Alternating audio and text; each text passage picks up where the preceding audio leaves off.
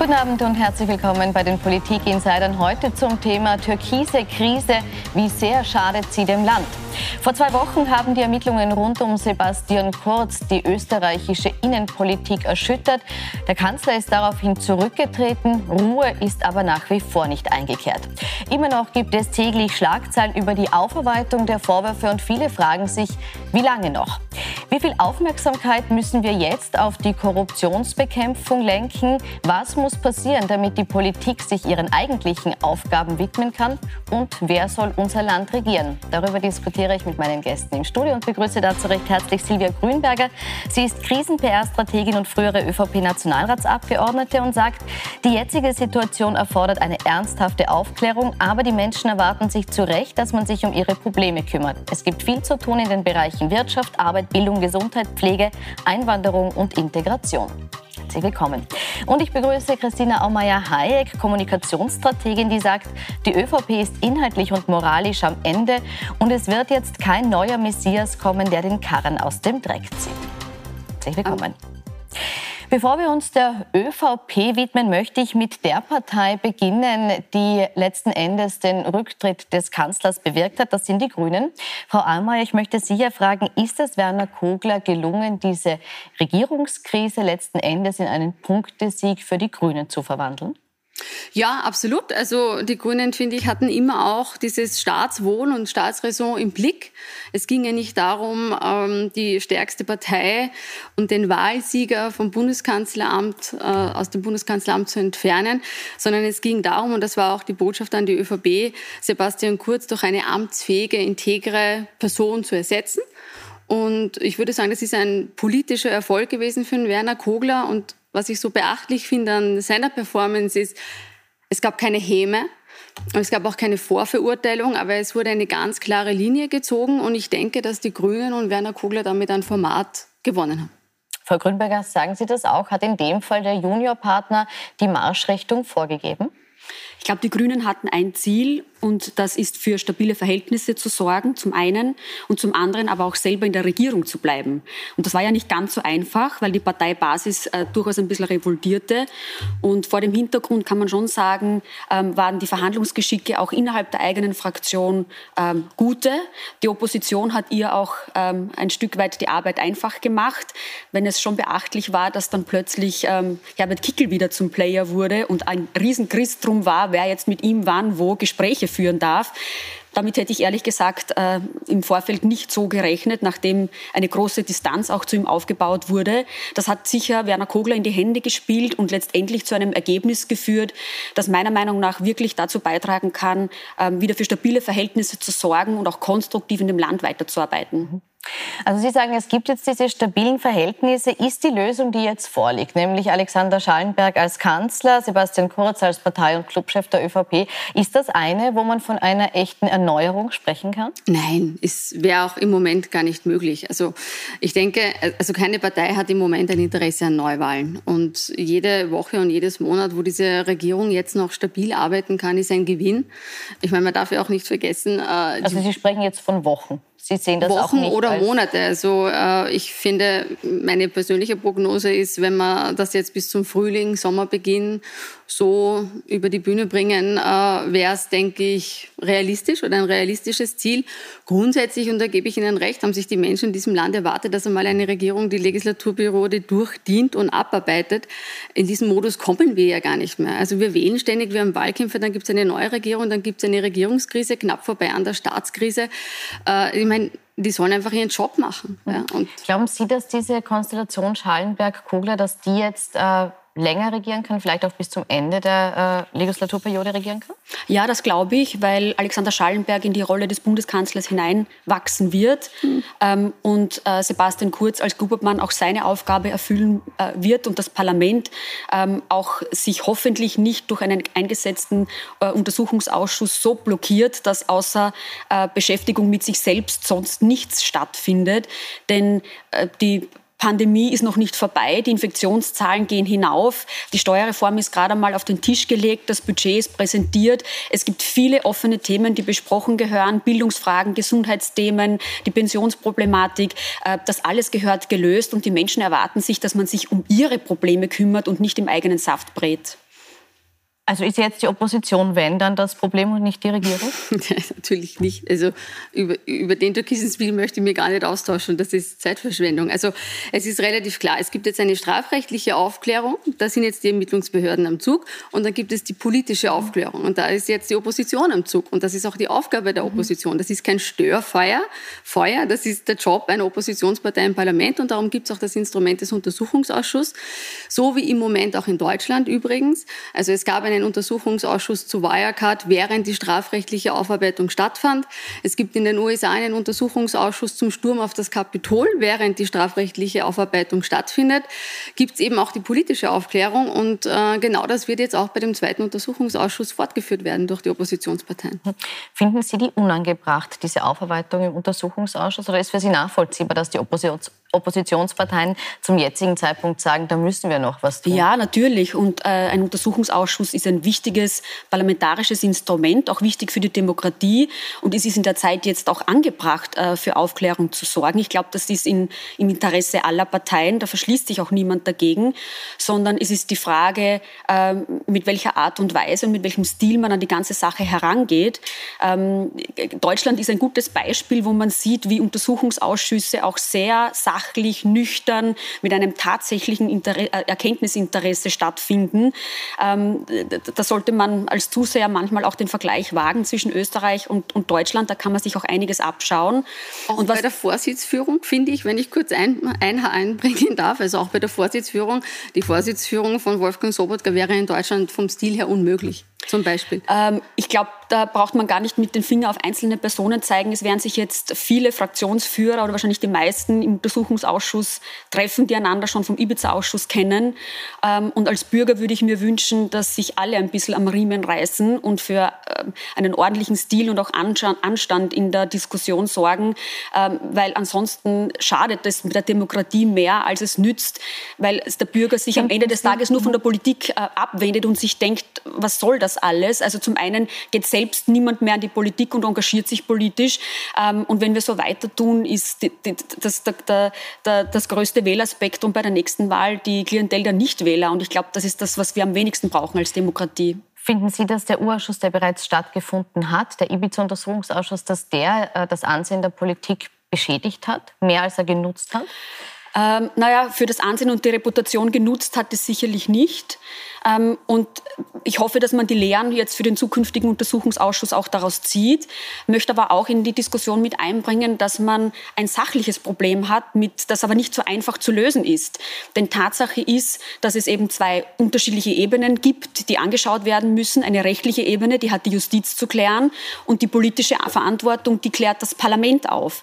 Ähm, und die Tatsache, dass diese zwei Ebenen parallel stattfinden, sorgt aber auch dafür, dass Zeugen eingeladen werden in den Untersuchungsausschuss Ausschuss, die ähm, teilweise wahrscheinlich auch Beschuldigtenstatus haben werden.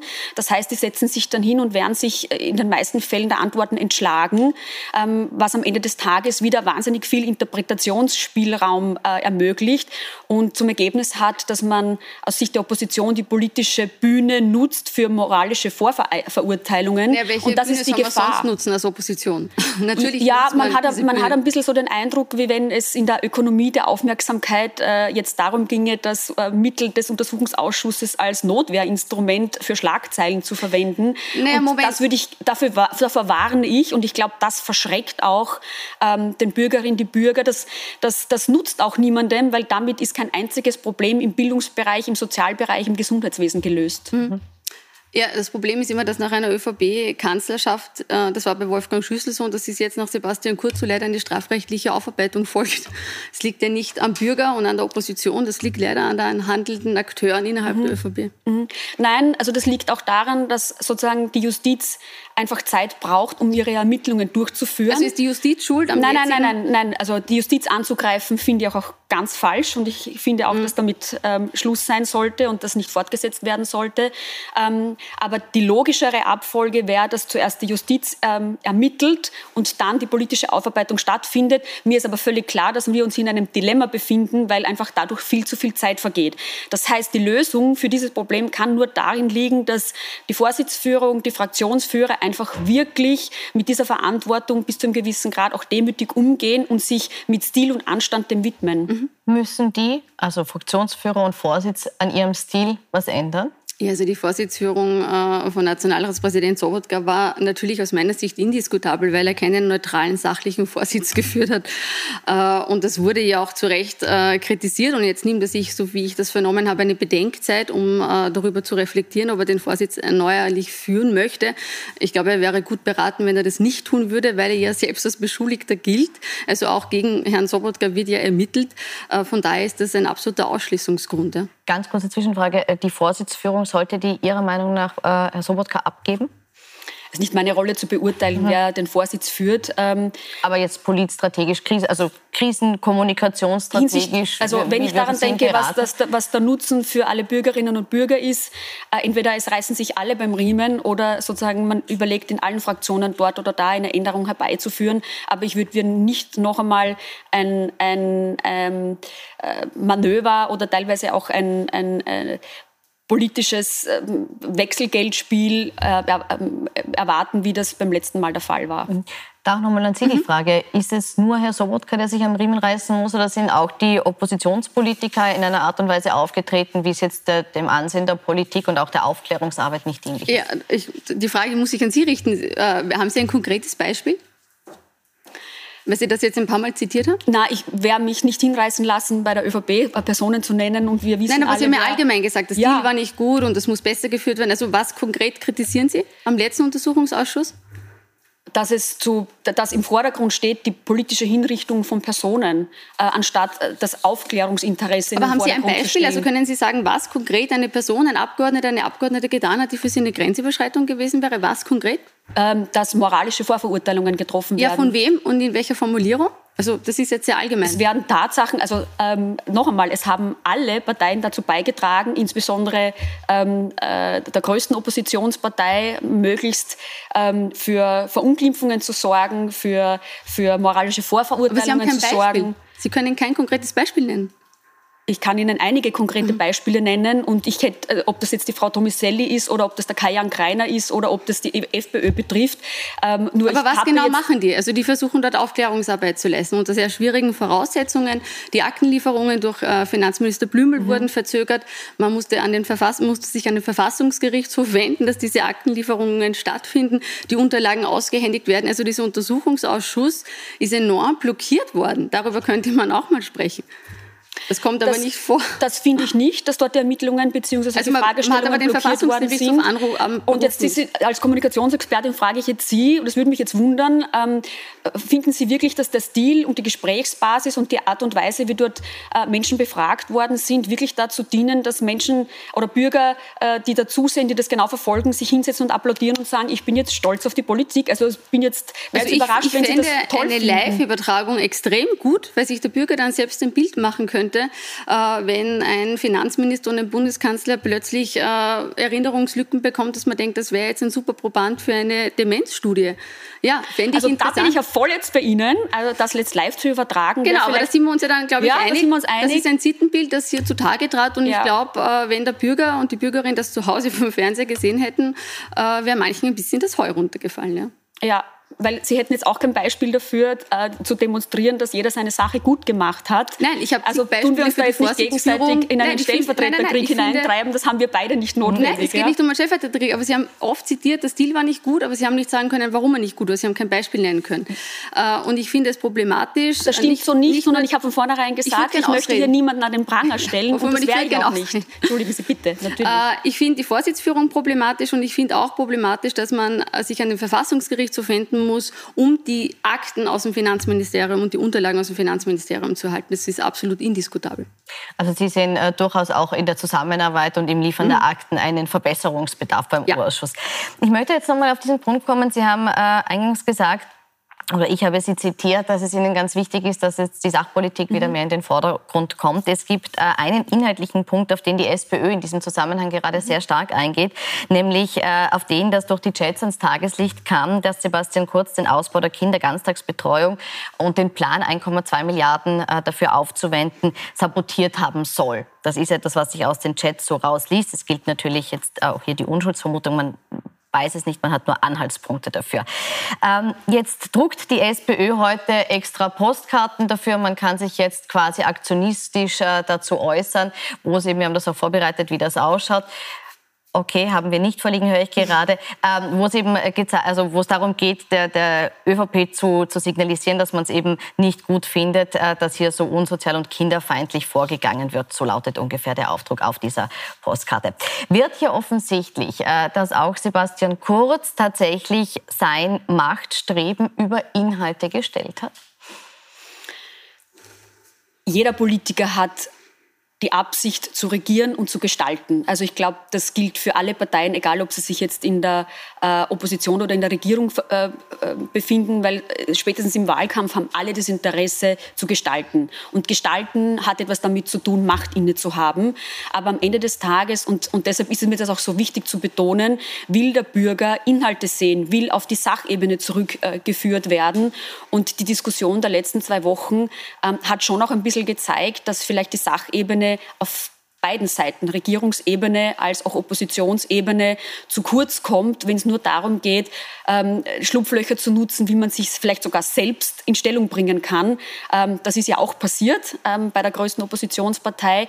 Die Rechnung wird eh noch bezahlt werden müssen, aber das haben andere zu diskutieren. Ähm, am Ende des Tages, glaube ich, haben wir jetzt eine Konstellation, die es ermöglicht, das Regierungsprogramm tatsächlich umzusetzen und im Parlament aber trotzdem auch für Aufklärung zu sorgen. Es ist beides machbar, wenn man mit, mit Anstand und mit, mit, mit Respekt einander begegnet und diesen Gestaltungsauftrag auch ernst nimmt. Mhm. Aber also, ja. Oder fangen Sie selbst an zu reagieren, bitte. Es war eigentlich keine Antwort auf die Frage. Ne? Also, wenn ich die Frage richtig verstanden habe, war die Frage, ob der Sebastian Kurz das Machtstreben über die Sachpolitik gestellt hat. Und das kann man, glaube ich, sehr klar mit Ja beantworten anhand dieses konkreten Beispieles. Worum ging es konkret? Es ging darum, dass ähm, der damalige Finanzminister Hans-Jörg Schelling mit Bundeskanzler Kern den Ausbau der Kinderbetreuungsplätze in Österreich verhandelt hat. Und zwar auch, dass es einen Rechtsanspruch auf einen Kinderbetreuungsplatz und auf die Nachmittagsbetreuung gibt. Und ein Rechtsanspruch bedeutet für die Gemeinden und Kommunen mehr Geld in die Hand nehmen zu müssen, weil ich ja das Platzangebot ausbauen muss. Und dafür wurden bereits 1,2 Milliarden Euro budgetiert, eben aus den Mitteln der Bankenabgabe. Und ja, das wäre ein politischer Erfolg gewesen für die damalige Koalition. Aber genau diesen Erfolg wollte Sebastian Kurz nicht und hat natürlich in seinem Machtstreben dann, das liest man in diesem Chatprotokoll nach und sie wurden ja auch inhaltlich nicht dementiert, diesen politischen Erfolg verhindert und torpediert indem er Harald Mara, seinen Getreuen, ausreiten hat lassen, diesen Deal zu verhindern und zu torpedieren. Also klassische Sabotage. Am Ende wurden es dann 700.000 Euro für die Schulen und nicht für den Ausbau der Kinderbetreuungsplätze. Und das sind die Fakten. Und genau das, was man in diesen Chatprotokollen jetzt mit jahrelanger Verspätung nachliest, war damals eben Politik. Und genauso wurde Politik gemacht, wenn man das Politik nennen möchte. 700 Millionen. Nur 700 Millionen, ja. habe ich 700.000 gesagt. Nur, dass wir die Relation, also 700, 700 Millionen. Aber trotzdem für die Schule, für die Kinder. Kindergärten. Bitte. Das wird an der ÖVP liegen, äh, das aufzuklären, das darzulegen. Es wurde auch schon gesagt, dass hier das äh, ähm, äh, Wordings aus dem Zusammenhang gerissen wurden. Also genau das ist ein Thema, was dieser Untersuchungsausschuss klären wird und aufdecken wird, wo auch handelnde Personen dann Rede und Antwort stehen werden. Und auch das ist wiederum ein Beispiel, wo moralische Vorverurteilungen passieren. Die Medien spielen da auch ein bisschen mit, noch bevor die Akteure überhaupt in die Lage gekommen sind, das aufzuklären. Und das ist das Einzige, woran ich appelliere. Und deshalb möchte ich auch bis zum Schluss, werde ich jetzt nicht mit dem Finger auf irgendjemanden zeigen, weil es an jedem selbst gelegen ist, äh, sich erstens selbst zu argumentieren, zu vertreten und auch seine Sicht der Dinge darzulegen. Mhm. Mhm. Ja, also Fakt ist, es gab diese Verhandlungen, sie waren sehr weit fortgeschritten und Fakt ist, dieser Deal oder dieser politische Erfolg wurde sabotiert und das ist nachzulesen und genauso war ja damals auch das Vorgehen und der Ablauf. Also das ist ja dokumentiert, das weiß ich ja bereits. Dass es diese Verhandlungen gab, dass das der Verhandlungsstand war und dass es dann sabotiert wurde und am Ende gab es... Dann greifen Sie jetzt dem Untersuchungsausschuss schon und vor in, in dem Urteil. gerne ausreden, wenn es geht. Ja? Und am Ende gab es dann 700 Millionen Euro ja, 700 Millionen Euro statt 1,2 Milliarden Euro und keinen Rechtsanspruch auf die Kinderbetreuungsplätze. Das spielt da draußen, weil Sie das so gerne zitieren, Politik für die Menschen und im Sinne der Menschen zu arbeiten. Das wäre eine super Lösung gewesen im Sinne der Menschen und sie wurde von Sebastian Kurz sabotiert. Bleiben wir vielleicht bei dem, was die Menschen erwarten. Äh, es gibt jetzt, äh, unabhängig vom Antikorruptionsvolksbegehren, das ja schon länger ähm, im Raum steht oder unterstützt werden kann, gibt es jetzt auch eine neue Plattform, die nennt sich Saubere Hände und die verlangt effektive Korruptionsbekämpfung zum, mit dem Ziel, dass gewisse Maßnahmen jetzt sofort umgesetzt werden und zwar unabhängig davon, was jetzt im Regierungsprogramm schon vereinbart ist oder nicht. Und zwar aus dem Grund, dass man sagt, man muss jetzt hier mehr Transparenz schaffen, man muss hier eine saubere Politik schaffen und zwar möglichst noch bevor es zu Neuwahlen kommt. Glauben Sie auch, Frau Grünberger, dass hier jetzt äh, schnell gehandelt werden muss, was eine Verschärfung der äh, Korruptions- und Transparenzregeln betrifft, um auch die Glaubwürdigkeit der ÖVP wiederherzustellen? Es gibt wahrscheinlich mehrere Themen, über, über die diskutiert äh, werden muss. Auch wie geht man weiter mit Inser äh, also Regierungsinseraten um? Ja, das ist in dem Paket ja, alles drin. Ja. Ähm, äh, was ist zukünftig von Meinungsumfragen zu halten, speziell im Vorfeld von Wahlen? Also ich glaube, da gibt es abgesehen von der Tatsache, wer hat im Chat jetzt wem was, wie, wo ausgerichtet, ähm, wesentliche Fragen, die politisch diskutiert gehören, die auch nicht erst ein Phänomen von gestern sind, sondern das Thema Regierungsinserate, das Thema Meinungsumfragen begleitet uns schon seit mehreren Regierungskonstellationen. Äh, und das einmal sauber zu lösen, ähm, ich glaube, das ist schon im Interesse aller und das sollte man auch tun. Jetzt sagen alle fünf Parlamentsparteien, sie wünschen sich äh, ein, ein, also weniger Korruption und mehr Transparenz. Wie realistisch ist es, dass es hier jetzt schnell zu Maßnahmen kommen wird?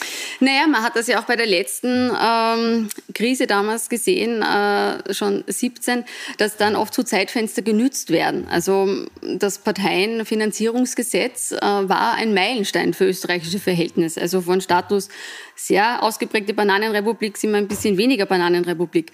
Äh, ich glaube, dass jetzt tatsächlich eine Lösung möglich wäre, weil am Ende des Tages führt diese Regierungskrise und diese, würde ich mal eher sagen, ÖVP-Krise, weil sie ist nicht per se eine Regierungskrise, äh, und der moralische und inhaltliche und personelle Zustand der ÖVP äh, hat diese Krise ausgelöst, äh, zu einem unglaublichen Vertrauensverlust. Am Ende werden wieder mehr ins Nichtwählerlager wechseln und das ist natürlich dramatisch. Jeder vierte ÖVP-Wähler sitzt im Moment im politischen Warteraum, ist nicht mehr bei der ÖVP, aber auch noch bei keiner anderen Partei. Äh, und ich denke, es müssten im Moment wirklich alle und vor allem die ÖVP daran interessiert sein, Glaubwürdigkeit und Vertrauen zurückzugewinnen. Und das geht natürlich nur, indem man endlich Transparenz schafft. Also bin jetzt 43. Ich glaube, diese Diskussion läuft seit 20 Jahren. Habe ich ein Bewusstsein für diese Diskussion. Ich kann sie schon nicht mehr hören. Ja. Also gläserne Parteikasten. Da braucht man ja nur den Vorschlag des Rechnungshofes zu übernehmen, eins zu eins. Man braucht nicht einmal eine neue politische Lösung kreieren. Die Lösung liegt bereits am Tisch. Äh, Parteienförderung, auch da gehört zumindest halbiert und es gehört natürlich die volle Prüfkompetenz für den Rechnungshof, was die Konten betrifft und die Buchhaltung und die Steuererklärungen betrifft. Die jetzige Regelung ist ein Witz. Ja, natürlich. Es wäre ein Zeitfenster da jetzt. Sie sagen, es wäre ein Moment, den man nutzen könnte. Jetzt habe ich schon angesprochen, äh, möglichst Regelungen, bevor es zu neuen Wahlen kommt. Wir wissen alle nicht, wann und ob diese kommen. Äh, was spannend ist, es gibt diese Woche erstmals eine Umfrage in Österreich, die eine linksliberale Mehrheit sehen würde. Und zwar ist das eine, ähm, eine Umfrage von Unique Research von Profil gemacht. Hier haben wir es jetzt eingeblendet, auch für Sie. Ähm, und da sieht man ganz deutlich, dass äh, die ÖVP eben große Verluste hinnehmen muss und dass SPÖ, Grüne und NEOS erstmals jetzt seit langer Umfragenzeit hier vorne liegen würden, nämlich deutlich vor einer schwarz- oder türkis-blauen Koalition. Ähm, Frau Grünberger, macht das Neuwahlen grundsätzlich für die Grünen interessanter, weil sie auch eine andere Regierungsoption neben der mit der ÖVP hätten und schwächt das die Position der ÖVP innerhalb der Koalition? Die Grünen haben sich sehr bemüht, diese Regierungskonstellation aufrechtzuerhalten, weil sie jetzt einen fixen Regierungssessel haben und jahrelang davon entfernt waren, einmal schon versucht, da ist es ja nicht gelungen. Ähm, und ich glaube, das Interesse auch von deren Seite, Neuwahlen vom Zaun zu brechen, ist sehr gering. Abgesehen davon haben wir nächstes Jahr äh, Bundespräsidentenwahlen. Wir haben einen meiner Meinung nach sehr gut amtierenden Bundespräsidenten und ähm, wenn er sich erklärt, hier noch einmal zur Verfügung zu stellen, äh, zu stehen, dann glaube ich, äh, oder ich persönlich würde, das, würde auch empfehlen, das zu unterstützen, weil er einfach für hohe Souveränität sorgt. Äh, und das wird eines der wesentlichen Themen sein, die uns nächstes Jahr im, im, Bereich Wahlen ohnehin begleiten. Und im Jahr 2023 haben wir dann mit vier Landtagswahlen zu rechnen. Also ich glaube, wenn man den Bürger jetzt ähm, äh, die nächsten zwei Jahre nur vor Wahlen setzt und am Ende des Tages das für Stillstand sorgt, dann ist damit niemandem geholfen. Mhm eine Machtverschiebung durch diese äh, mögliche Eine Machtverschiebung, wenn man sich das genau ansieht, das ist eine, eine hauchdünne linke Mehrheit. Äh, beachtlich ist aber, dass es zum ersten Mal seit Kreisgebiet eine linke Mehrheit gäbe, zumindest in den Umfragen. Äh, und das ist natürlich spannend. Natürlich, aber es ist eine Momentaufnahme. Also niemand weiß, äh, wie sich das mit der ÖVP in den nächsten Monaten entwickelt. Ob man noch, im Moment hat man ja den Eindruck, dass Sebastian Kurz wird auf einem Sessel sitzend langsam zur Tür geschoben, immer weiter raus. Ist ein bisschen die Frage, was kommt jetzt an neuen Vorwürfen? Wann kommt es zu einer Anklage? Wann kommt es zu den Gerichtsverhandlungen? Wann kommt es zu einem Urteil? Wann kommt Also da findet jetzt eine jahrelange, sehr intensive strafrechtliche Aufarbeitung und Auseinandersetzung statt. Parallel dazu die politische Aufarbeitung mit dem Untersuchungsausschuss. Der Sebastian Kurz wird in einem sehr stetigen, sehr engen Dialog mit der Justiz stehen. Mit ihm zehn weitere, also neun weitere Beschuldigte. Es äh, ist sehr fraglich, wie lange die ÖVP dann den Sebastian Kurz noch als Clubobmann im Nationalrat behält. Mein Tipp nicht sehr lange. Und da ist einfach im Moment unglaublich viel im Fluss, wie sich das mit der ÖVP in den Umfragen verändert. Aber beachtlich ist, dass es zum ersten Mal eine linke Mehrheit gäbe. Mhm. Jetzt haben Sie gesagt, äh, Sie glauben nicht, dass Sebastian Kurz an den Positionen bleiben wird, an denen er jetzt sitzt. Sie sagen, die Koalition wird bestehen. Aber wird Sebastian Kurz Ihrer Einschätzung nach an den äh, Positionen, an denen er jetzt sitzt, sitzen bleiben? Ähm, aus jetziger Sicht ja, es ist auch eine saubere Lösung. Er wird seinen Job im Parlament gut machen. Wir haben einen Bundeskanzler, der jetzt gerade in seine Rolle hineinwächst, der bis jetzt ein fantastischer Außenminister war, das ja niemand bestreitet. Er selber hat eine Verantwortung übernommen, äh, die er, wie er selbst auch gesagt hat, nie angestrebt hat. Und ich denke, ähm, auch die Zusammenarbeit zwischen Werner Kogler und Alexander Schallenberg funktioniert sehr gut am Ende des Tages wird, weiß jetzt jeder, was seine Aufgabe, was seine Verantwortung ist. Und, und dieser Rolle werden sie auch gerecht werden, nicht mehr und nicht weniger.